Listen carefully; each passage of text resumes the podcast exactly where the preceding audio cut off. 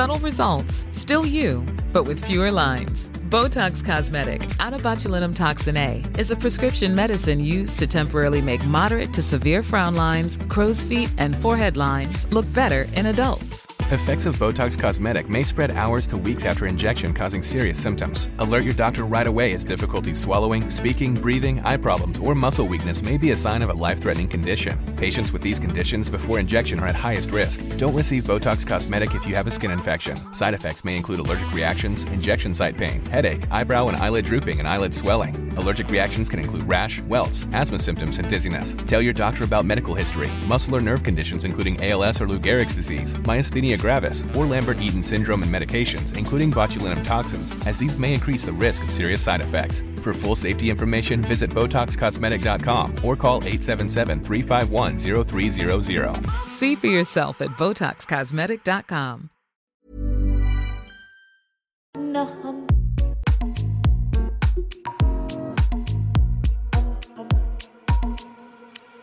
quand j'ai commencé à construire des relations, euh, des relations en fait euh, avec des personnes euh, asiatiques et racisées, ça a débloqué vraiment un truc en moi qui est vraiment de l'ordre de la, de la tendresse, je pense, et de la, de la douceur.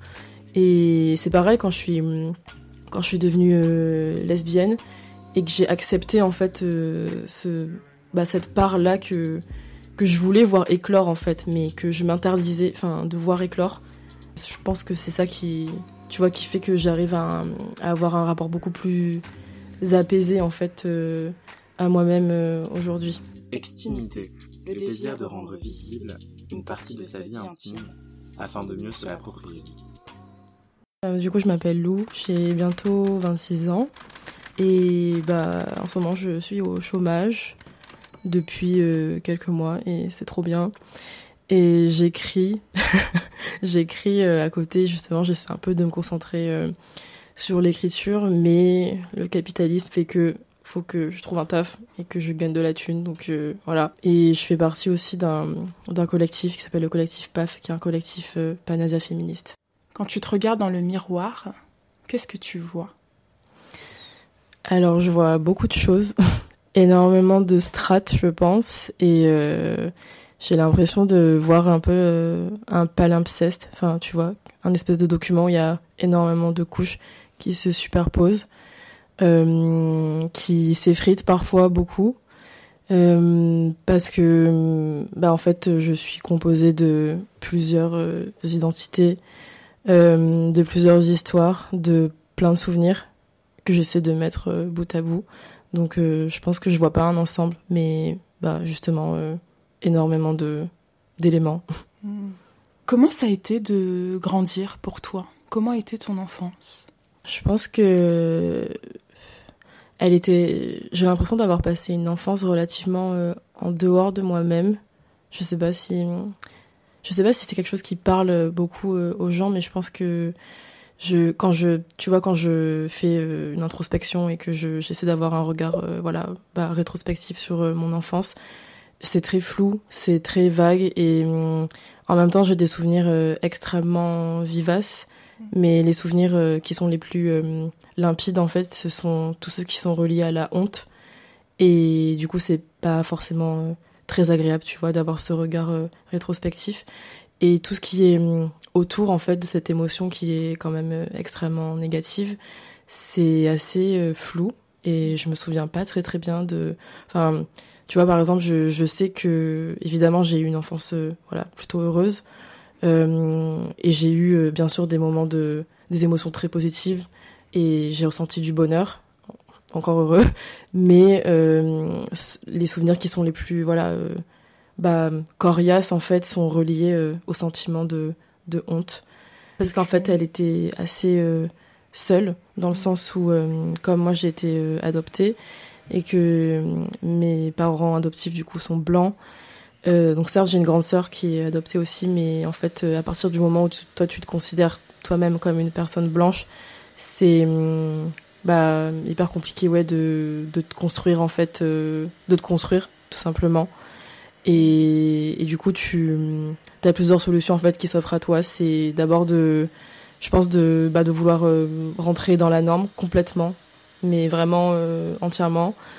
Ou alors de non, je pense qu'en fait, non, en fait, une grosse partie de ma vie, ça a été ça, ça a été de, de vouloir euh, m'intégrer euh, à tout prix, jusqu'à ce que ça soit plus possible, en fait. Mais le moment où justement ça a plus été possible, c'est arrivé tellement tard que je pense que, ouais, de, du début de ma vie euh, à la fin de mon adolescence, en fait, mais même beaucoup plus tard, ça a été, enfin, une intégration un peu forcée, une assimilation complètement forcée aussi. Hmm. Tu as évoqué la honte et les moments coriaces, en fait, euh, les souvenirs coriaces liés à cette honte-là. Est-ce que tu veux bien les dire, les partager Et, et quel est ton rapport désormais à ces souvenirs, à, cette honte? Euh, En fait, j'ai pas mal de, ouais, de souvenirs qui me reviennent en tête. Euh, qui sont beaucoup liés en fait à mon au fait que à mon asianité on va dire. Au fait que moi j'étais toujours perçue comme euh, bah, asiatique. Alors que moi je me percevais comme blanche pendant très longtemps. Et du coup ça ça crée forcément un décalage en fait et une dissonance puisque le regard que tu que tu portes sur toi est, est voilà spécifique et construit mais en fait on, te renvoie en permanence à une identité qui est bah, qui, qui, de façon assez violente. Mm. Euh, et donc, par exemple, euh, je, je me souviens, euh, en fait, pendant très longtemps, pendant, enfin, quand j'étais enfant, on me renvoyait beaucoup à la forme de mes yeux. Et c'était ça, en fait, l'un des marqueurs de, de ma différence. Euh, où en fait on bah voilà le fait de se tirer les yeux quand tu vois une personne asiatique et, et en fait moi c'était hyper ultra perturbant pour moi parce que pour moi, mes yeux étaient voilà euh, normaux, puisque justement, je me, je me pensais blanche. Et, euh, et du coup, je, je comprenais pas en fait pourquoi les gens en face de moi bah, se tiraient les yeux comme euh, tu peux le voir dans des, dans des caricatures hyper coloniales et des dessins bah, de voilà de l'époque coloniale. Parce que moi, en fait, je me percevais pas comme ça. Je me disais, mais mes yeux sont entre guillemets normaux. Et du coup, pourquoi les gens me renvoient à ça? Et en fait, je me souviens que quand j'étais rentrée chez moi, après qu'on m'ait dit ça par exemple, enfin qu'on qu'on se fasse tirer les yeux devant moi, je, je le faisais en fait devant mon miroir, enfin je me tirais les yeux et je les remettais euh, entre guillemets normalement parce que je je reconnaissais pas en fait le reflet euh, qu'on qu'on m'imposait. Je sais, tu, enfin, tu vois ce que je veux dire? Et du coup, par rapport aux, souvenirs euh, liés à la honte dont je te parlais, il y a aussi la honte qui était liée au fait d'être entouré d'autres personnes asiatiques. Ça, ça m'a collé à la peau jusqu'à il y a 2-3 ans en fait. Donc euh, j'ai bientôt 26 ans, donc euh, tu vois le temps que ça a pris. Et je pense que ça s'est hum, exacerbé pendant l'adolescence parce que t'es en pleine construction, t'as un rapport à ton corps aussi et à ton image, je pense, qui se précise ou au contraire qui se floute. Et, moi, en fait, euh, ce qui se précisait à ce moment-là, c'est que j'avais honte d'être asiatique et du coup, en fait, je pense que le fait d'être entourée de personnes qui me ressemblaient, ça me renvoyait à, un reflet euh, très désagréable de moi-même et j'aimais pas ça en fait. Donc euh, je me souviens une fois j'étais au restaurant pour l'anniversaire d'une copine qui était adoptée aussi, qui était viette, avec du coup d'autres viettes. Et en fait on a pris le tram ensemble pour rentrer. Et des gens se sont foutus de notre gueule voilà en disant Shintok dans le tram.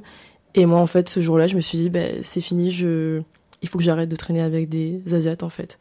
Et c'est tellement violent. Et en même temps bah, c'est la réaction euh, la plus primaire je pense que j'ai ressentie sur le moment. Parce que je me suis dit bah en fait c'est parce que vous vous traînez ensemble, vous êtes en groupe, c'est c'est enfin c'est la honte. Il faut il faut enfin il faut que vous vous sépariez pour pouvoir euh, intégrer euh, cette norme blanche que dont moi je voulais faire partie. Ce qui est ce qui est complètement con en fait parce que en fait, euh, maintenant, quand je repense à mon, mon rapport à l'appartenance au groupe, à la communauté, je me sens pas tellement appartenir très fortement à un groupe, mais je pense que quand j'avais voilà 14-15 ans, c'était ce dont j'avais vraiment besoin. Comment c'était? Concrètement de grandir dans une famille blanche en tant que personne adoptée? Quel était le rapport à tes parents, à ta famille? C'est une enfance faite de paradoxes et de dissonances parce que hum, le principe de l'adoption euh, internationale, c'est d'assimiler en fait. C'est voilà, et je pense que c'est la chose la plus violente qui puisse euh, arriver à une personne raciste, c'est de voilà, de subir ce processus euh, d'assimilation forcée. moi j'ai eu une enfance faite de privilèges parce que mes, mes parents sont de, bon, de classe moyenne certes, mais j'ai quand même eu la possibilité économique de faire plein de choses. j'ai acquis beaucoup de privilèges, enfin voilà, de réflexes de, classe culturelle en tout cas. Et même si je m'identifie pas du tout à la bourgeoisie parce que mes parents sont issus de classe populaire, j'ai quand même eu moi cette enfance euh, ben en fait euh, ouais euh, très confortable et en même temps c'était une enfance qui était marquée par le sentiment de redevabilité permanente parce que j'avais l'impression en fait qu'à tout instant tout pouvait basculer. Dans le sens où certes j'étais donc très intégrée et voilà j'avais acquis je pense la norme blanche enfin complètement. Tu sais c'est un sentiment un peu latent que t'as enfin en permanence où tu dis genre si je déçois mes parents de, de quelque façon que ce soit, si je me foire, si je rate euh, ça, en fait, ils vont, ils vont me laisser tomber et ils vont m'abandonner. Et c'est, c'est assez violent, je pense, de, te, de te construire en, n'ayant pas la certitude profonde que tu peux compter sur tes parents parce que moi, c'était mes parents, donc oui, je comptais sur eux dans le sens où, oui, je leur faisais confiance, voilà, mais j'avais toujours, même en étant une petite fille, cette émotion, euh, tu vois, rampante où, où tu sais que ouais tu à tout moment tu voilà tout peut hmm. tout peut entre guillemets s'arrêter et euh, j'ai une copine euh, qui qui parle beaucoup de ça qui a écrit un essai sur euh, l'adoption internationale justement et qui parle de blanchité honoraire où elle explique justement que en fait les enfants les personnes adoptées transraciales certes ont acquis les codes de la blanchité mais que cette blanchité elle sera toujours bah ouais enfin honoraire et que elle peut elle est réversible en fait. C'est ça mhm. qu'elle essaie d'expliquer. Et je trouve que c'est je trouve que c'est très vrai euh, dans la mesure aussi où quand tu te construis en tant que personne euh, adoptée dans un foyer blanc euh, en fait tu bah, tu te prends du racisme parce que tes parents blancs ne sont pas exemptés de biais racistes. Et du coup ça se retourne contre toi en fait. Enfin le racisme de tes propres parents de ta propre famille peut se retourner à ton encontre et c'est dans ce sens que du coup cette blanchité, elle est complètement, elle est certes présente. Et moi, je sais que j'ai plein de parts de personnes blanches en moi, et je me bats contre elles parce que, enfin, c'est nul d'être blanc. Mais c'est no présent. Mais c'est présent, c'est assez présent. Et sur, euh, en fait, euh, j'ai l'impression que ça devait être hyper compliqué euh, en termes d'ambivalence, en fait, parce qu'à la fois tu tout le temps, comme tu disais, ce sentiment latent de ne pas de se décevoir ou au risque d'être abandonné par tes parents. Et en même temps, de, bah, de voir et de d'encaisser les biais racistes. Et comment tu te retrouves là-dedans, en fait, à gérer ces deux, ces deux polarités-là, en fait. Hmm. Euh, bah déjà, je pense que ça m'a mis énormément de temps pour euh, justement formuler et exprimer la possibilité que mes, mes parents pouvaient être racistes. Euh, d'abord parce que je pense que ça met du temps de te détacher de bah, la figure parentale euh, toute puissante, euh, voilà. et aussi parce que comme je je m'étais pas encore, j'étais en pleine construction de moi-même et de compréhension de moi-même, ça m'a mis beaucoup de temps à me à me définir, tu vois, en tant qu'individu pleinement. Et, et c'est que à partir de ce moment-là que j'ai pu en fait avoir un regard sur mes parents qui était euh, plus euh, entre guillemets distant. Dans le sens où je pouvais euh, un peu plus comprendre en fait dans quel biais ils pouvaient être pris eux-mêmes. Et du coup ben quand je l'ai compris et que justement ça m'a mise en face bah, de leur racisme bah, ça a été extrêmement violent. Je pense que il y a quelque chose qui s'est qui s'est brisé. Et en même temps je je le dis pas enfin avec euh, du pathos ou pas parce que pour moi c'est factuel et voilà c'est comme ça. Mais hum, je pense que c'était nécessaire que tout se casse et tout hum, ouais tout se brise pour pouvoir euh, comment dire construire des, des ponts en fait euh, entre nous et recommencer quelque chose. Et moi je pense que hum, enfin je crois vraiment au fait de enfin en fait qu'on peut pas recommencer sur euh, avec des ruines et que il faut euh, enfin des fois euh, la déflagration elle est nécessaire. Et c'est ce qui est arrivé en fait c'est que je en fait j'ai tellement j'ai tellement encaissé des micro-agressions racistes de mes parents et même si c'était pas forcément à mon égard mais juste des propos bah voilà racistes en règle générale que hum, juste un jour euh, en fait tout s'est cristallisé et tout a voilà tout a enfin c'est vraiment comme ça que je le vois. Enfin une déflagration j'ai vraiment un souvenir d'une dispute avec mes parents. C'était même pas une dispute c'était genre j'avais besoin de, de, de, cracher de vomir euh, toute cette ambivalence dont tu parles parce que en fait au bout d'un moment l'ambivalence c'est bien mais juste euh, des fois c'est tu vois t'es trop dissonante et ça c'est trop compliqué. Et du coup bah ce jour-là tout a enfin tout a explosé. Et je pense que ça a été extrêmement euh, perturbant pour mes parents de voir que leur euh, leur enfant pouvait bah, contenir autant de, de frustration de violence de mépris aussi. Et je pense qu'ils ils l'ont vu et que ce jour-là en fait ils se sont dit ben il y a un truc il y a un truc qui voilà qui qui a pas qui a pas marché en fait. Et, et du coup ben ouais tout ça euh, c'est c'est arrivé mais en même temps euh, depuis c'est que depuis là que que je gère mieux justement cette euh, cette ambivalence et je pense que bah, c'est toujours un peu compliqué parce que je pense que mes parents pourront jamais totalement empathiser avec moi malheureusement. Mais euh, le fait de. En fait, moi, à partir du moment où j'arrive à deal, tu vois, avec euh, mes propres ambivalences, bah, et que je, suis OK avec ça, en fait, euh, je pense que du coup, je suis. Enfin, je suis OK avec le fait de. Tu vois, enfin, mes parents, vous ils sont racistes, ils ont des racistes comme tout le monde, en fait, parce qu'ils ont évolué là-dedans. Et ça m'empêche pas de les aimer. Et c'est un constat qui est pas facile à faire de dire, ben mes parents peuvent dire des choses horribles et être vraiment super cons, mais euh, bah, je vais construire des ponts et me connecter avec eux d'une autre façon, par des petites choses. Et, et en fait, j'accepte qu'ils comprendront jamais cette partie de moi et qu'il y aura toujours une, une part d'ombre en fait euh, dans ce que je suis pour eux parce que je pense que ils comprennent pas vraiment euh, ce que je fais de ma vie, qui je suis, enfin ce que je renvoie au monde et ce que je veux être au monde aussi je pense qu'ils ont une image très, tu vois, très globale. Ils voient les contours, mm. mais ils voient pas l'entièreté et toutes les strates dont je te parlais. Mais c'est pas grave en fait. Et je pense que le silence, en fait, euh, à partir du moment où il est pas complètement totalitaire, je vois pas, enfin, je, je trouve pas que ce soit un problème. Voilà. Donc en fait, bah, pour gérer avec cette ambivalence dont tu parlais, je j'accepte toutes ces parts de, de silence. Enfin, je suis ok avec ça.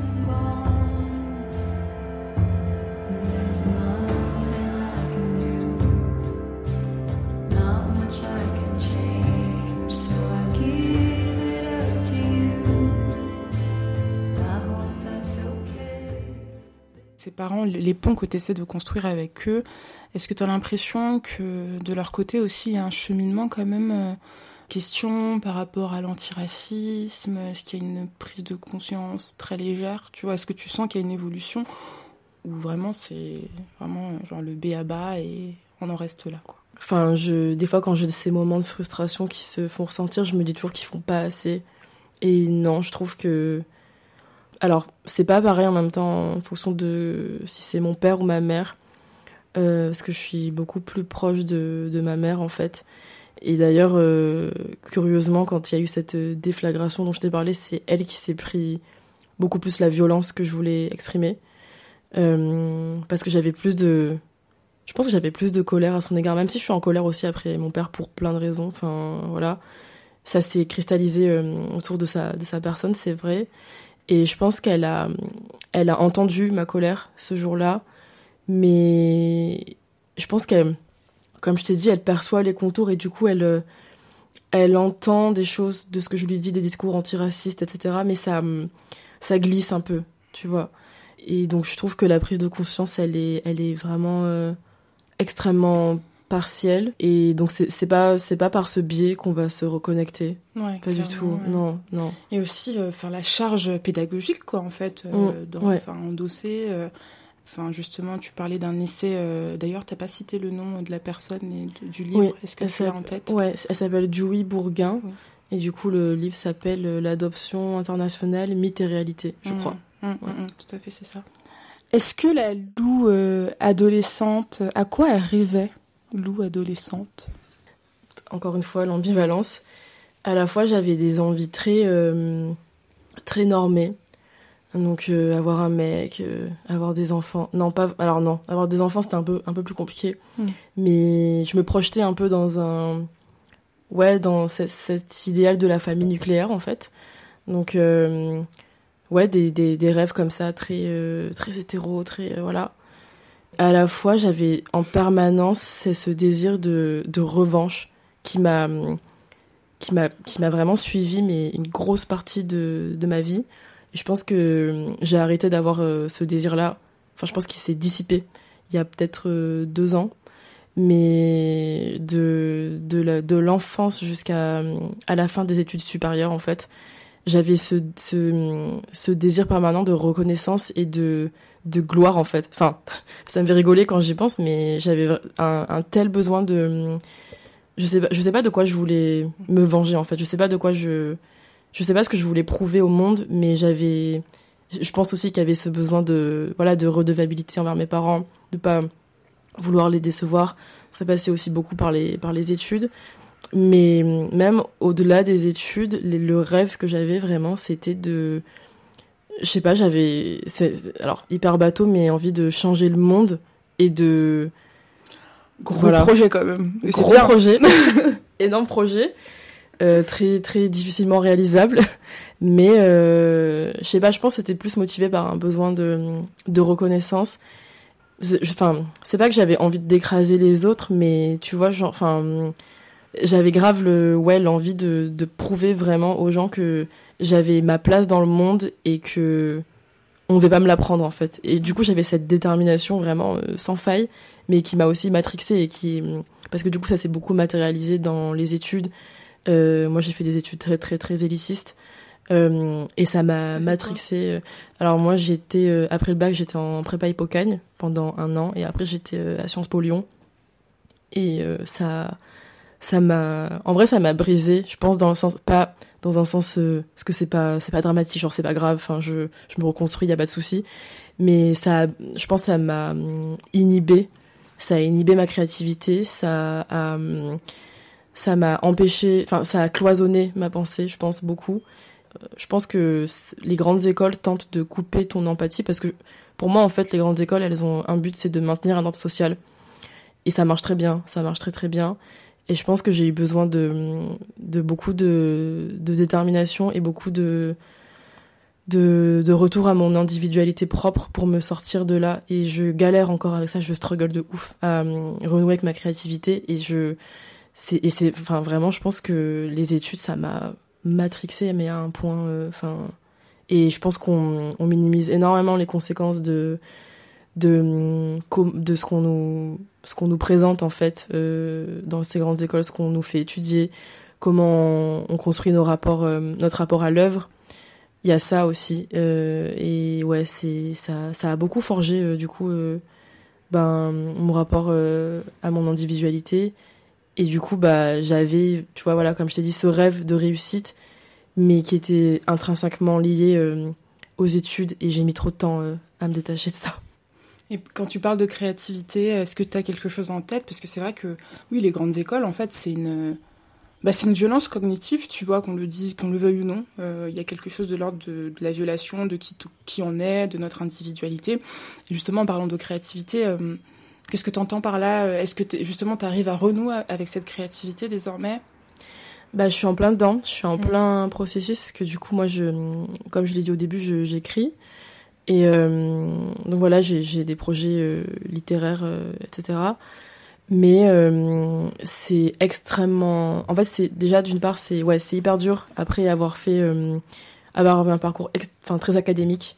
bah, de renouer en fait avec une part plus bah, alors désinhibée et plus brute en fait et libérée de certains carcans quand tu voilà quand es passé par un parcours enfin six ans de de enfin voilà de grandes écoles et en fait hormis ça ça demande du temps genre je pense qu'on a vraiment besoin de temps pour dessiner son projet artistique de, pour comprendre ce que tu as envie de, de raconter au monde, ce que tu as envie d'être au monde, comment tu as envie de le faire, comment tu as envie de travailler. Et en fait, maintenant que je suis au chômage, j'arrive un peu plus à le faire.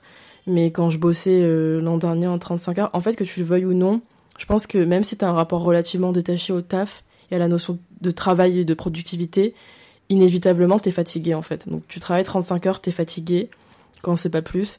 Tu rentres chez toi, tu as envie de manger, de dormir. Enfin, tu... En fait, ça te tu ne peux que répondre à tes besoins primaires, je pense, dans ton temps libre. Et du coup, tout ce qui est relié au loisir, à la recherche bah, d'une forme de bonheur, en fait, tu peux pas prendre euh, ce temps. Et c'est horrible, c'est affreux.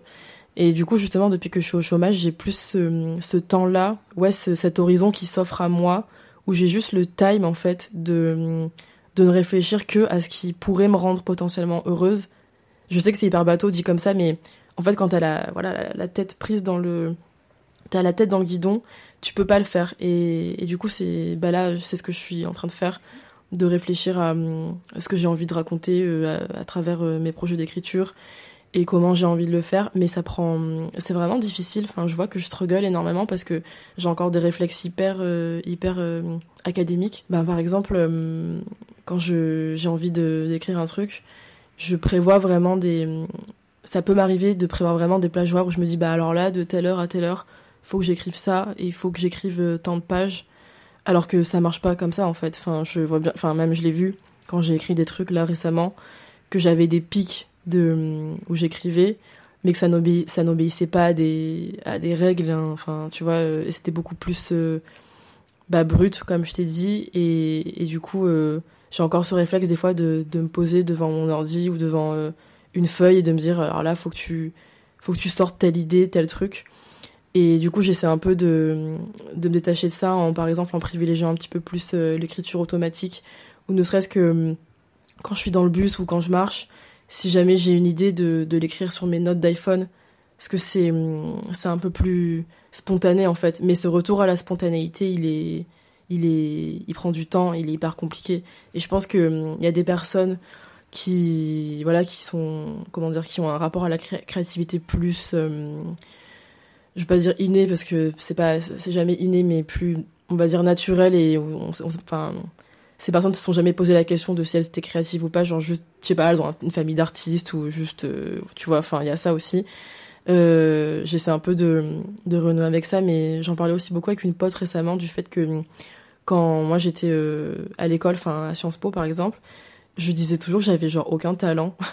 enfin, que en fait, euh, en fait, j'ai altérisé énormément les personnes créatives de mon entourage et les artistes en me disant, euh, mais ces gens, ils ont une vie trop cool et ils ont un don.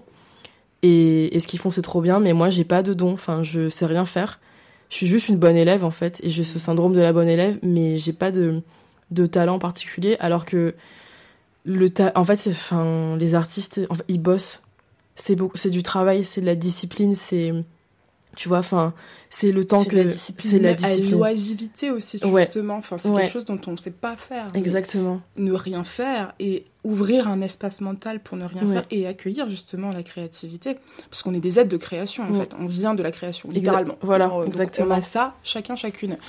Mais comme tu dis quand l'espace de travail empiète sur la productivité sur la fatigue sur le corps sur les besoins primaires et nous coupe de nos émotions, bah tu peux plus, tu peux plus en fait créer. Et notamment, je euh, je sais pas si toi ça a été le cas, mais euh, euh, dans l'enfance, moi j'ai eu des, je sais que je me suis coupée de mes émotions parce que parce que j'ai eu plein de, de traumatismes, en tout cas un grand traumatisme qui a fait que je, je c'était c'était important pour moi de couper les affects pour survivre en fait. Mmh. Et, euh, et je sais pas, toi, si tu peux. Est-ce qu'il y a quelque chose qui te, qui te parle par rapport à ça, qui fait écho par rapport à ça, ce, des, des événements traumatiques qui, dans un sens, te coupent tes émotions et te font dire Bah non, moi, j'ai pas de talent, euh, je suis pas créative Est-ce que tu te.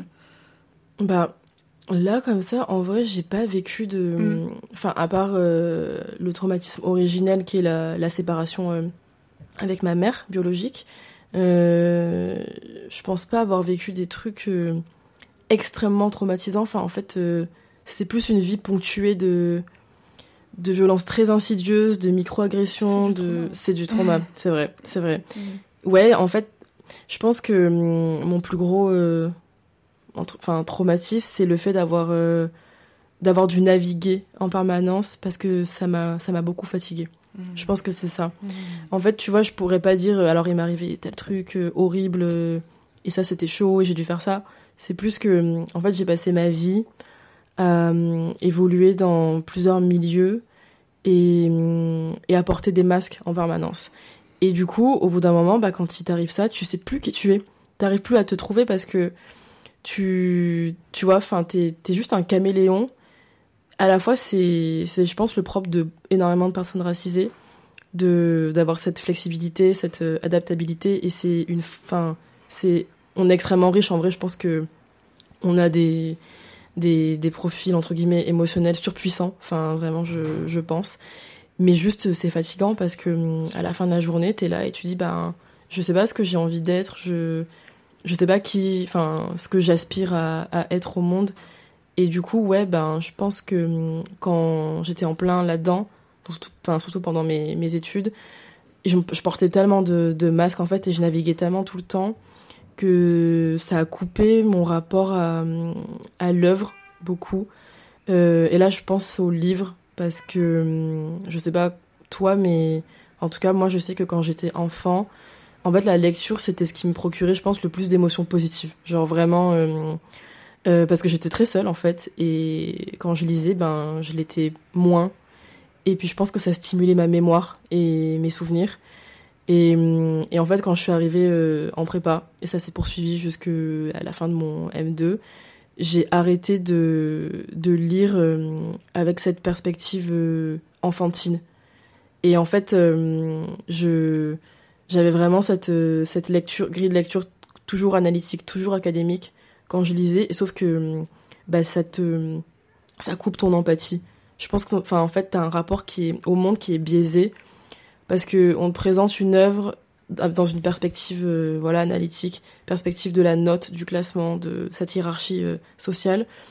Et du coup, euh, ça devient dur, ça devient compliqué de- d'empathiser d'abord avec toi-même et avec ce qui t'entoure et le, bah, le monde qui t'entoure. Et justement, là, en ce moment, depuis que je me remets à écrire, je me remets beaucoup à lire. Je pense que ça va de pair parce que je crois que quand t'écris, t'as besoin de lire pour euh, stimuler ta mémoire, justement. Et je pense que lire les autres pour stimuler tes souvenirs, c'est c'est déterminant. Et du coup, j'essaie de me reconnecter un petit peu avec ce rapport, euh, bah ouais, enfantin euh, et joyeux en fait, avec la lecture. Et du coup, ce qui me fait beaucoup de bien, c'est de relire les, les œuvres que je lisais quand j'étais petite. Oh.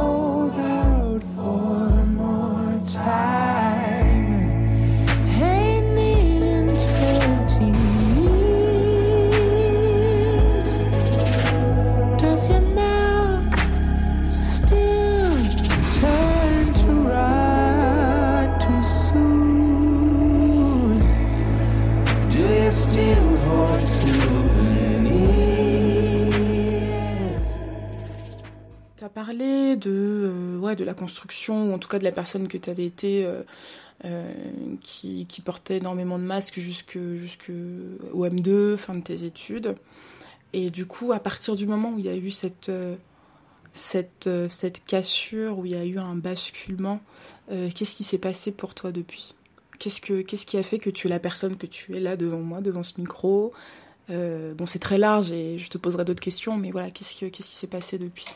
En fait, je pense que le moment où il y a eu cette cassure, c'est le moment où j'ai réussi à accueillir pleinement ma colère. Et, je pense qu'il y a eu une espèce d'accélération exponentielle euh, qui s'arrête pas en fait, enfin qui ne se stoppe pas. Donc c'est trop bien. Euh, mais du coup, ce qui s'est passé depuis, c'est que j'ai j'ai un peu essayé de de me rassembler tu vois. Enfin en fait euh, alors je, je me suis rassemblée mais pour euh, former un tout qui n'est pas qui n'est pas homogène qui n'est pas uniforme.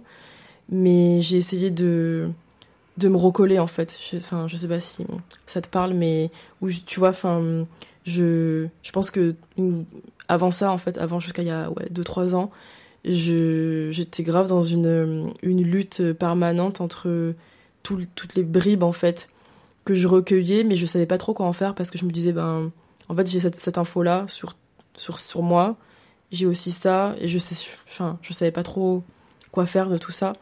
Et puis, euh, en fait, quand j'ai ouais, quand j'ai réussi à accueillir pleinement euh, ma, ma colère, quand j'ai compris euh, le nous aussi beaucoup. J'ai commencé à mieux comprendre le jeu, tu vois, quand j'ai... En fait, bah, faut... Alors ça, faut... c'est un fait, mais je pense que hum, la compréhension de moi-même, elle est aussi beaucoup liée euh, à ben, un recul euh, analytique, parce que c'était le seul biais, en fait, que j'avais pour le faire. Et je dis pas que c'est le meilleur, au contraire, hein, je pense pas. Mais moi, en tout cas, c'était ma porte d'entrée sur une meilleure compréhension de, de moi-même. Et du coup, c'est ce qui s'est passé. Et puis, euh, en fait, tu vois, quand je pense à le laps de temps entre il y a genre 2-3 ans et la personne que je suis aujourd'hui, je pense un peu à. Un peu à une. Comment dire Ouais, des. Tu vois, comme si t'avais des dominos qui font tout tomber, mais qu'après, il y a tout qui se redresse. Parce que mm. quand tu joues au domino, ben, il y a tout qui s'effondre. Et en fait, euh, moi, c'était un peu le, le, sens inverse, genre, euh, tu vois, un truc en entraîne un autre, mais c'est plus pour te remonter à la surface, en fait, et pour euh, retrouver une certaine forme de, bah, de fierté, d'une part, et de dignité. Et je pense que, hum, d'ailleurs, le fait de, de m'être découverte en tant que lesbienne il y a un an, ça, c'était aussi une étape vraiment enfin déterminante dans ma construction. Mais je sais que c'est pas fini. Je sais que je ne cherche qu'à m'étendre et que vraiment ça va, ça va pas s'arrêter. Enfin, j'espère pas. C'est le but. Ouais. Nous sommes des êtres d'expansion. ce qu'il faut. Euh, oui, parce qu'en fait, euh, donc tu crées. Euh, rappelle-moi quand est-ce que tu crées la, la, page La charge raciale? Premier confinement, printemps 2020. D'accord, ouais, oui, c'est tout récent en fait. Donc, ouais, tu crées la charge raciale, donc un compte de vulgarisation sur ce que c'est que la charge mentale en fait de la pédagogie, de vivre en tant que personne racisée, euh, donc de vivre le racisme et comment ça impacte nos vies euh, à tellement d'échelles, euh, à tellement de couches en fait de nos existences. Et, et récemment, tu as écrit Nos amours radicales. Et en fait, quand tu parles de euh, justement de, ces bribes que tu reconstruis. Moi, je, le lis un peu à travers euh, ton récit dans Nos Amours Radicales, puisque tu parles un peu de, la construction de toi liée à l'amour, mais l'amour de toi et l'amour du nous aussi, t'en parles beaucoup. Et, euh, et, je trouvais ça hyper beau, en fait, de, de, de mettre le nous, le collectif, au centre d'une notion qui, qui paraît hyper individualisée, tu vois, dans les sociétés occidentales et tout ça. Et du coup, ouais, je, voulais, je voulais te poser la question de comment, euh, comment l'amour, en fait, t'a. Comment l'amour t'a réconcilié avec toi-même et avec, euh, avec les autres, en fait? Ouais, je pense que comme tu l'as dit, l'amour, euh, enfin, j'ai beaucoup de, plus en plus de mal maintenant à l'imaginer en termes individuels. parce que ce qui m'a, entre guillemets, réconcilié avec moi-même, c'est vraiment l'amour que, je pouvais porter aux autres. En fait, ça, comment dire Je pense que de voir que je pouvais porter autant d'amour à, une, un groupe, à une communauté, sans me sentir euh, complètement appartenir à ce groupe, mais juste de savoir que j'étais capable, en fait, d'aimer euh, d'autres personnes qui me ressemblaient de cette façon. Je pense que ça m'a, en fait, ça m'a, comment dire, ça m'a persuadé de ma propre capacité à la tendresse. Tu vois, quand je te racontais mon souvenir de quand j'étais ado, où je, où j'étais vraiment dans une foule détestation de, de ce qui me ressemblait en fait. Et quand j'ai quand j'ai pris conscience justement que j'étais capable d'aimer euh, des, des, gens bah, comme moi et de les percevoir euh, dans leur individualité, ouais, les personnes asiatiques euh, que je voyais avant, bah, je, en fait non, je, bah, justement, j'arrivais pas à les voir. Je n'arrivais pas à les voir. Enfin, c'est-à-dire que je les J'en parle d'ailleurs dans mon essai, hein, mais c'est que je les effaçais en fait de ma de ma psyché. C'était que je, elles étaient là, mais elles n'étaient pas envisageables dans mon champ des possibles. Et en fait, euh, quand j'ai commencé à construire des relations euh, des relations en fait avec des personnes asiatiques et bah je pense que ça, ouais, ça, ça a débloqué vraiment un truc en moi qui est vraiment de l'ordre de la, de la tendresse, je pense, et de la, de la douceur. Et c'est pareil quand je suis, quand je suis devenue euh, lesbienne et que j'ai accepté en fait euh, ce, bah, cette part là que que je voulais voir éclore en fait, mais que je m'interdisais, enfin, de voir éclore. Et je, ouais, quand j'ai, je sais pas, par exemple, j'ai un, souvenir de la de la Dyke March euh, l'an dernier en avril, qui était quand même gros gros événement. Il y avait tellement de, bah, tellement d'amour en fait. Enfin, c'était c'était ça en fait qui motivait le cette marche-là même. Enfin, c'était euh, l'amour et la tendresse que tu as euh, à l'égard de, de la commu, enfin, mais allez, surtout envers toi-même. Et en fait, euh, je pense que c'est ça qui, tu vois, qui fait que j'arrive à, avoir un rapport beaucoup plus apaisé en fait à moi-même aujourd'hui. Hmm. Et j'aime bien quand tu dis je suis devenue lesbienne, parce que je pense que ça fait écho à beaucoup de personnes. Euh, et ça, ça soulève aussi en fait euh, le questionnement de euh, du lesbianisme politique, la fameuse problématique est-ce qu'on est lesbienne ou on le devient ou de manière un peu plus générale est-ce qu'on est né donc N E E N.E E enfin LGBT ou est-ce qu'on le devient? Comment tu te positionnes par rapport à ça, euh, même si rien n'est irrévocable, évidemment. Hein, voilà, on est en construction. Et... Mais comment, euh, ouais, est-ce que ça te parle, ça, ces, ces, ces problématiques-là, euh, lesbianisme politique ou inné? Ben, moi, je pense qu'il y a autant de lesbianisme qu'il a de lesbianisme qu'il y a de lesbiennes. Mais par contre, je crois pas du tout en ce truc genre born this way, tu vois. Enfin, vraiment, je j'y crois pas du tout parce que en fait, pour moi, ta vie, elle est faite de choix. Irrévocablement, enfin, tu vas faire des choix, en fait. Et je, enfin, voilà. C'est pas pour rentrer dans un déterminisme, euh, voilà, en mode, voilà. Mais, enfin, tu vas devoir choisir à un moment des trucs. Et, et je trouve que, bah, sortir de l'hétérosexualité, euh, ça peut l'être.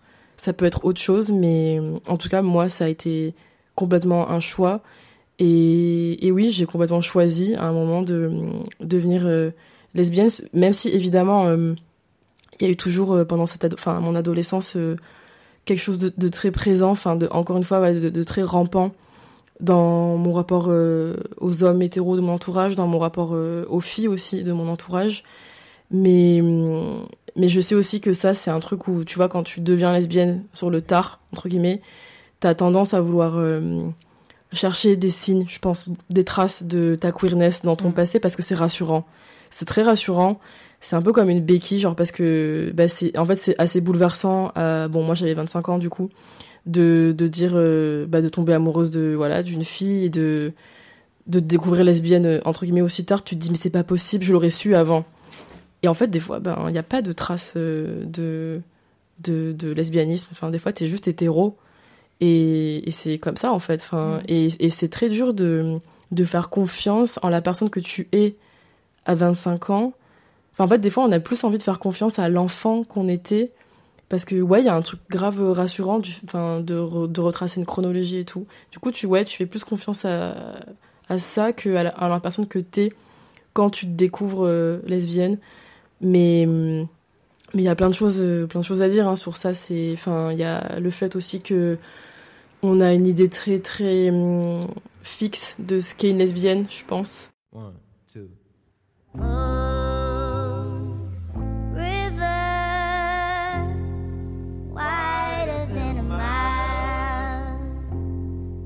I'm crossing you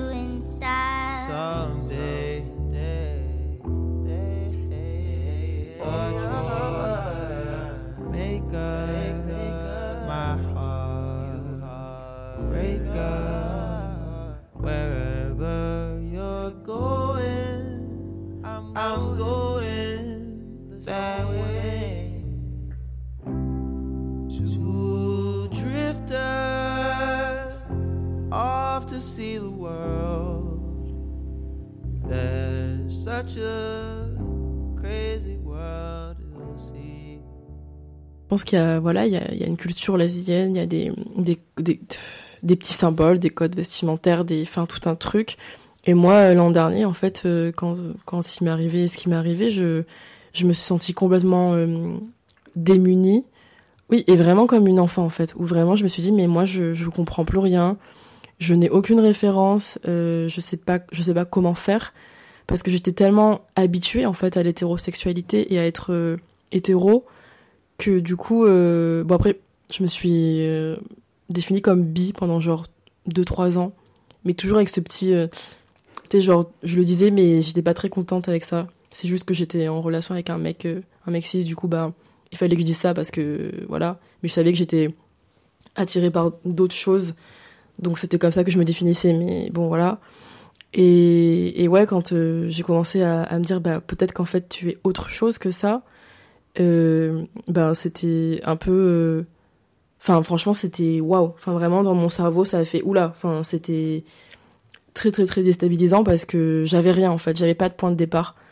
Et je trouve que l'hétérosexualité, en fait, comme c'est une norme qui est largement écrasante, bah, tout s'offre à toi, en fait, quand t'es hétéro. Enfin, tout est, tout est facile, tout est, tout est simple. Et, et quand je, je me suis découverte lesbienne, ben, plus rien n'était simple. Bon, après, là, maintenant, à l'heure actuelle, c'est justement, je, j'ai beaucoup plus de clairvoyance, je pense. Enfin, je, je, je retrouve une certaine simplicité dans mes façons de relationner. Mais, euh, mais au moment, en tout cas, de le découvrir, euh, j'étais démunie, en fait. hein. Hmm. Euh, en fait, le moment où je me suis sentie hyper démunie et sans repère quand je suis devenue lesbienne, ce qui est marrant, c'est que une fois que, que comment dire, j'ai commencé à relationner avec la personne avec qui je suis maintenant, ça, alors ça n'a pas été facile évidemment, mais par contre, le fait de me définir lesbienne, ça j'étais complètement ok avec. Et ça, enfin vraiment, euh, ça a été assez euh, facile de me de me définir en tant que telle, tu vois, et de l'assumer et d'en être fière et de de d'être tout de suite dans une une forme de revendication en fait euh, bah, Gwyn, tu vois. Euh, mais par contre, c'est le c'est plus le fait de une fois rentrée dans le dans le truc là, voilà, je suis lesbienne, c'est plus le fait de relationner où j'ai dû tout tout réapprendre, tu vois. Et là aussi où je me suis sentie un petit peu euh, démunie. Mais bizarrement, une fois que j'ai dit à tout le monde, euh, ça y est, je suis lesbienne, voilà, ben j'étais. Enfin, c'était bon, quoi. Tu, tu vois, c'est assez. euh, Mais le moment transitionnel a été flou. Et euh, c'était c'était lié à quoi ça, le fait de tout réapprendre, cette transition-là Qu'est-ce qui, qu'est-ce qui bloquait ou freinait ou- Hum, bah, en fait, je pense que dans mes relations passées euh, hétéro, euh, bah justement, j'étais, je me sentais brimée en fait, mais pas, pas forcément brimée par mes partenaires, euh, mais brimée par euh, bah, mon moi hétéro. Tu sais, ce, ce petit démon hétéro qui est là derrière et qui fait, euh, ah, enfin, qui te maltraite en fait parce que voilà. Et je sais pas si tu relates, Been mais there, done that. voilà, Mhm. bah c'est. En fait, c'est juste dur de se sortir de la compète. Euh, et, et du coup, euh, dans mes relations. En fait, je, je pense que hum, dans mes relations hétéro passées, je me sentais très. euh, co- comment dire le. J'essaie de trouver un terme qui correspondrait. Anesthésiée, Mhm. je pense. Et inhibée, ouais, genre un peu. euh, un petit peu endormie, tu vois. Enfin, genre. euh, où j'étais. Je me sentais enfin je pouvais me sentir mal parce que voilà relation plus ou moins foireuse mais dans mes relations on va dire saines et stables avec des mecs euh, il y avait vraiment ce truc où je j'étais bien mais il y avait cette sensation de d'endormissement tu vois enfin de ouais d'anesthésie comme si on m'avait piqué et que ça m'empêchait de comment dire de ouais de de rebondir de tu vois de m'étendre en fait c'était vraiment ça et là, en fait, euh, quand je suis devenue lesbienne et que j'ai commencé euh, à relationner avec ma copine euh, actuelle, j'avais tellement de possibilités qui s'ouvraient à moi. Et comme si c'était. Enfin, tu vois, comme si en fait tu t'étais resté genre dans le noir pendant hyper longtemps et que d'un coup, ben, tu sors de la cave et euh, genre tout est très très éblouissant et t'es face à un espèce de, de- je sais pas, de champ euh, infini et du coup, ben, c'est trop bien, mais en même temps, tu sais pas trop où aller. Parce que d'abord, t'as mal aux yeux. Et de deux, euh, ben, tu vois. T'as trop de directions euh, à prendre. Et ça, au début, c'était un peu, un peu bouleversant, ouais. Enfin, ouais. Et je me souviens que tu avais, fait un post euh, par rapport à ça, euh, donc au fait d'être devenue lesbienne, et aussi euh, de, de, de, d'une certaine violence, en fait, de, de, des, enfin, de la communauté à l'égard des nouvelles lesbiennes qui ont relationné avec des mecs cis hétéros, de, voilà, de ce côté, en fait gatekeeping en fait, tu vois. Euh, comment ça a été toi? Est-ce que t'en, t'en as, t'en as, je sais pas, t'as réfléchi à ça? Euh, C'était quoi ton rapport en fait à toute, euh, bah, ou à la, à, la dynamique même de, la communauté quoi? Ouais, j'y ai beaucoup réfléchi et je pense que hum, en réalité, enfin, ce qui me faisait le plus peur avant de me outer, c'était vraiment les réactions de la commu plus que les réactions des hétéros de mon entourage. Mais c'est bizarrement, c'est assez récurrent, je trouve, dans ce que j'entends sur les coming out, on va dire tardifs. Euh, c'est que c'est souvent les, les réactions euh, de la commu queer qui sont, qui sont sévères, en fait. Et euh, après, moi, j'ai eu beaucoup de chance parce que j'ai. J'avais pas mal de potes lesbiennes, en fait, qui ont été hyper accueillantes, en fait, qui m'ont dit, mais nous, plus on est de Gwyn, plus on rit. C'était hyper chouette et, voilà où je me suis sentie vraiment euh, où j'ai pu prendre la place que j'avais envie de prendre. Euh, mais donc c'est vrai que j'ai eu de la chance je pense. Mais par contre c'est quelque chose que j'ai énormément euh, appréhendé ouais. Au niveau de bah oui des, des références de, de, plein de trucs j'avais l'impression d'avoir un peu raté le coche tu vois. Et et c'est vrai que je pense qu'il y a beaucoup de personnes qui sont là pour te le rappeler. Mmh. et qui aiment bien te ouais te te redire derrière là qu'en fait, euh, bah, t'as 25 ans, c'est trop tard, et puis euh, t'as relationné qu'avec des mecs, donc euh, voilà. Après, moi, j'ai eu, enfin, ouais, donc des réactions globalement très très positives et grave mignonnes, et, c'était trop bien. Mais j'ai eu aussi des réactions, des réactions un peu d'incompréhension, plutôt de style, pourquoi t'es pas bi? Pourquoi tu te définis pas bi plutôt que lesbienne dans la mesure où t'as relationné toute ta vie avec des mecs? Et ça, c'était assez chiant. Et j'étais un peu en mode, mais pourquoi tu choisis à ma place en fait? Parce que, mm. tu vois, enfin c'est. Ouais, c'était un peu spécial. Et je pense qu'en fait, comme c'était des personnes. Je pense que c'est des personnes en fait qui sont très. Euh, qui sont peut-être beaucoup basées sur euh, l'idée d'attirance. Euh, enfin, voilà. Et qui du coup, comme elles sont plus focus sur cette idée-là, elles se disent, ben, en soi, elle a déjà été attirée par des mecs, donc pourquoi ne pas pourquoi ne pas se revendiquer bi alors que moi tu vois dans mon lesbianisme que je ce que je ce qui est important aussi pour moi et ce à quoi je m'attache c'est de me passer du regard des hommes cis en fait aussi ça c'est hyper important pour moi enfin de dire que maintenant en fait je je me je voilà je ne je ne les vois plus je ne veux plus les voir euh, et je me passe de leur euh, de leur euh, voilà male gaze qui est, qui est violent en fait mm. qui est trop violent après, je, comme tu l'as dit, tout est fluide et je dis pas, je dis pas que ça va jamais changer parce que je pense pas. Enfin, déjà là, je vois en deux ans, j'ai eu, j'ai l'impression d'avoir eu mille vies, très sincèrement, enfin d'avoir fait, enfin vraiment, d'avoir eu mille vies et c'est très chouette.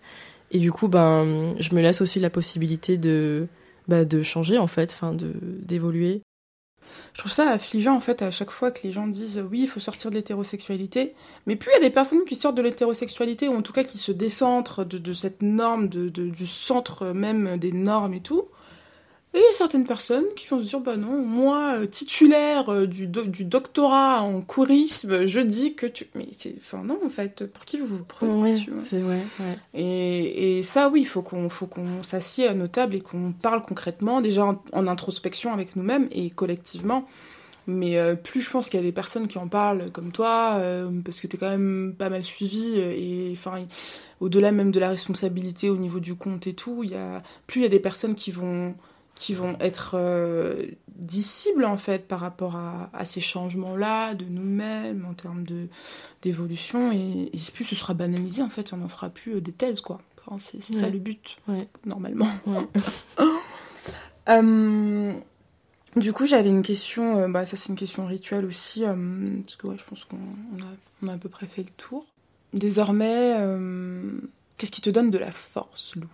Quel est ton rapport à ton corps désormais que tu sais euh, à peu près qui tu es? Je pense que j'ai un rapport euh, ok. Enfin, je pense que c'est important de le dire parce que il y a hum, beaucoup de mouvements, enfin de voilà, qu'on ne va pas citer, mais qui qui encouragent, je pense, à une voilà un, un self-love euh, exponentiel de ton corps, voilà. Et moi, je pense que je suis juste ok avec mon corps dans le sens où des fois je l'aime et je le chéris et j'ai envie de bah de oui de, de lui faire du bien euh, de lui apporter des choses euh, positives et, voilà. Et des fois ben je l'aime pas. Ou juste des fois j'ai un regard très très neutre sur lui. Mais je suis très ok avec ça. Et hum, c'est beaucoup mieux que ben le rapport euh, au corps qui était assez tourmenté que j'avais à l'adolescence je pense. Euh, mais maintenant euh, ça va. Et puis je je pense que j'essaie aussi beaucoup de me de me reconnecter euh, à ce corps par l'écriture parce que euh, création et corps enfin c'est tu vois je pense que ouais c'est que- quelque chose qui est très lié. Et quand tu es dans un processus créatif tu remarques aussi souvent hum, que des choses se passent en fait dans ton corps. Que tu as des réactions voilà physiques qui peuvent survenir Euh, et, du coup euh, en réalité mon rapport euh, à mon corps m'aide aussi à construire, à dessiner un, pattern, tu vois, enfin un rythme dans mon processus créatif, parce que je remarque des choses, je remarque qu'il se passe des trucs quand j'écris à tel moment de la journée, quand tu vois, quand j'écris tel truc, je vais ressentir quelque chose, et du coup ça va m'aider à identifier en fait des, des points de repère dans ce, dans ce processus. Je pense qu'il y a genre euh, un an, j'aurais dit ce qui me donne de la force, c'est la communauté, blablabla. blablabla. C'est horrible. quoi.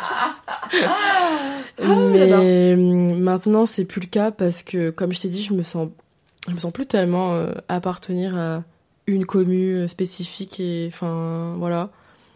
Mais c'est pas grave. Enfin, c'est pas grave. Je pense que c'est de voir déjà que je suis capable euh, dans mon écriture, dans mon art, de rassembler tous les souvenirs qui me composent et de voir que je peux arriver à en faire un truc euh, bancal certes parce qu'il y aura toujours une bancalité euh, dans mon histoire puisque mon histoire de fait euh, est- je suis pas compétente pour la raconter puisqu'il y a, trop de trop trous en fait tu vois dans mon histoire. Du coup de fait je peux pas la raconter en entier comme le pourrait une personne euh, qui n'a pas été adoptée mais le fait de voir que j'arrive à, rassembler tout ça et à créer un, ensemble euh, relativement cohérent, mais en même temps, voilà, très, euh, très, ouais, bah, comme je t'ai dit, bancal, qui tangue un petit peu, tu vois. Bah, moi, ça me rend hyper fière parce que, ouais, enfin, je trouve ça, je trouve ça vraiment chouette en fait. Et, et euh, en fait, globalement, ça me donne aussi beaucoup de force de voir que autour de moi, il y a quand même des personnes adoptées qui arrivent en fait à se, à se ressaisir de, de leur histoire, de leur, de leur narration. Je sais que c'est bateau et qu'on parle beaucoup de ça, de comment tu te réappropries ton histoire, de voilà.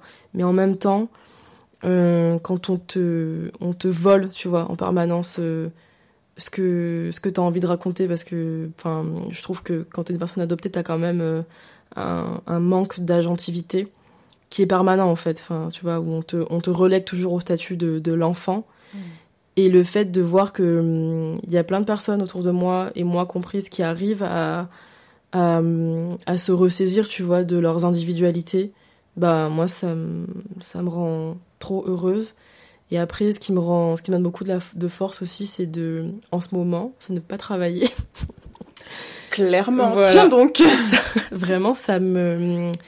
En fait, c'est marrant parce que je, quand je, je sais pas si ça te le fait toi, mais moi en tout cas, quand je, genre, je suis en- dans un contexte social, qu'on me demande ce que je fais dans la vie et que je leur dis je suis au chômage et tout, le regard des gens change grave et il est, il est grave euh, en mode euh, limite. euh, Oh, je suis Oh désolée. J'espère que tu vas trouver un truc, mais euh, blabla. Enfin voilà. Et moi, je suis en mode mais moi, je vis ma meilleure vie. Enfin vraiment, je Mm, mm. je suis trop bien et ça me justement ça me bah, c'est je suis vraiment à un moment charnière je pense où en fait j'arrive à me reconnecter pleinement euh, à mon individualité parce que je pense qu'on on, on se perd très vite en fait, enfin dans le travail et dans sur les réseaux aussi. Enfin, il y a plein de choses où tu te où tu t'effaces, tu vois. Et moi, c'est un truc qui me fait tellement, ça me fait tellement peur de me, tu sais, de, disparaître, de, de, de me faire gommer par plein de dynamiques, plein de, plein de, de, choses en fait que je contrôle pas en fait, qui sont pas de mon ressort. Que du coup, ben, le fait d'avoir euh, au moins euh, un élément euh, enlevé, tu vois, enfin le travail en fait, comme je travaille pas en ce moment, j'ai pas de travail salarié, c'est une force en fait extérieure qui est, qui est, qui est pas présente et que du coup, ben, j'ai au moins ce truc là où je peux, enfin, je sais pas, si c'est très clair, mais où je peux, tu vois, il y a, au moins il y a pas ça qui me, Mm. qui me Un brise en fait. moins. Voilà, c'est ça. Mm. Ouais. Ouais, je comprends totalement. Ouais, moi, quand j'avoue, quand on me demande euh, euh, qu'est-ce que je fais, moi, je dis, bah, je respire, je vis, je danse, je chante et je ne travaille pas. Ouais. Et là, tout de suite, les gens se disent, ah, au fait, non, il y a pas de, c'est pas pathétique, en fait, au contraire. Enfin, genre, elle est, euh, c'est une chance pour elle de pas travailler. Et ensuite, euh, bah, j'explique ce que je fais, justement, de ce temps qui, qui est libre, en fait, d'une liberté enfin acquise. Ouais. Et, et, et après, euh, oui, non, mais je trouve ça. C'est important, en fait, de questionner notre rapport au travail, à la productivité et, et, et ce qu'on y fait, même si. Enfin, parce que tu travailles pas que tu es obligé de faire un truc hyper artistique, machin, même si je pense qu'on a, on a tous cette graine-là de pouvoir sortir quelque chose de nous. Ça peut être de plein de manières Mm. différentes. Et euh, ouais, c'est important de, de retrouver son individualité, justement. Mm. On le fait pas assez. En tout cas, on n'a pas l'occasion de le faire assez. Ouais. Hum, bah, la dernière question euh, d'extimité. Euh, Est-ce que tu t'es déjà sentie majoritaire? Je pense pas. Alors, alors que, ouais, je suis pas la personne la, la moins, euh, enfin, la plus euh, attaquée, tu vois, je pense, dans cette société. Enfin, je pense que ça va, tu vois. Mais non, mais en même temps, je me demande, euh, enfin, comment tu peux. Enfin, en fait, à partir du moment où t'as as, as un retour réflexif sur ta, ton expérience minorisée, ça me semble compliqué de dire que tu peux être majoritaire à certains moments. Après, je pense qu'il y a des moments où je me suis sentie en phase. Et c'est pas la même chose, je pense, mais je me suis sentie en phase, je me suis sentie euh, ok, tu vois, enfin voilà. Donc euh, ça peut être pendant la, la Pride, ou ça peut être pendant des événements où y a, on est en non-mixité euh, racisée. Ça, ça peut arriver. Je vais être vraiment euh, ancrée, tu vois, avec les miens. Et du coup, ça va me rendre heureuse et, et c'est chouette. Mais de là à me sentir majoritaire, je pense pas non plus. Parce que comme c'est des espaces qui sont euh, délimités spatialement et tempora- temporairement, temporal, voilà, dans le temps, je, tu vois, enfin, tu sais que ça va, que ça, ça va pas être tout le temps en fait, que ça sera mm, pas mm, mm. tous les jours et à tout moment de ta vie. Bah écoute, euh, merci beaucoup. Merci à toi, c'était très chouette. C'était un très beau moment. Merci Lou. C'était Extimité, le récit de la construction et de la déconstruction de personnes minorisées. Un podcast natif indépendant créé par Douce Dibondo et Anthony Vincent, à retrouver un dimanche sur deux sur Apple Podcast, Spotify, Deezer, Castbox, Google Podcast et tout plein d'autres plateformes d'écoute. Pour nous soutenir, un lien PayPal se trouve en description pour nous faire des dons afin que l'aventure continue. Pensez à parler d'extimité autour de vous, nous laisser un avis et 5 étoiles sur Apple Podcast. Et enfin, nous suivre sur nos réseaux afin de suivre toutes nos actus. Merci. Le générique était un extrait du morceau Tonabi de l'artiste Persian Empire. Botox Cosmetic, out of botulinum toxin A, FDA approved for over 20 years. So, talk to your specialist to see if Botox Cosmetic is right for you. For full prescribing information, including boxed warning, visit BotoxCosmetic.com or call 877-351-0300. Remember to ask for Botox Cosmetic by name. To see for yourself and learn more, visit BotoxCosmetic.com. That's BotoxCosmetic.com.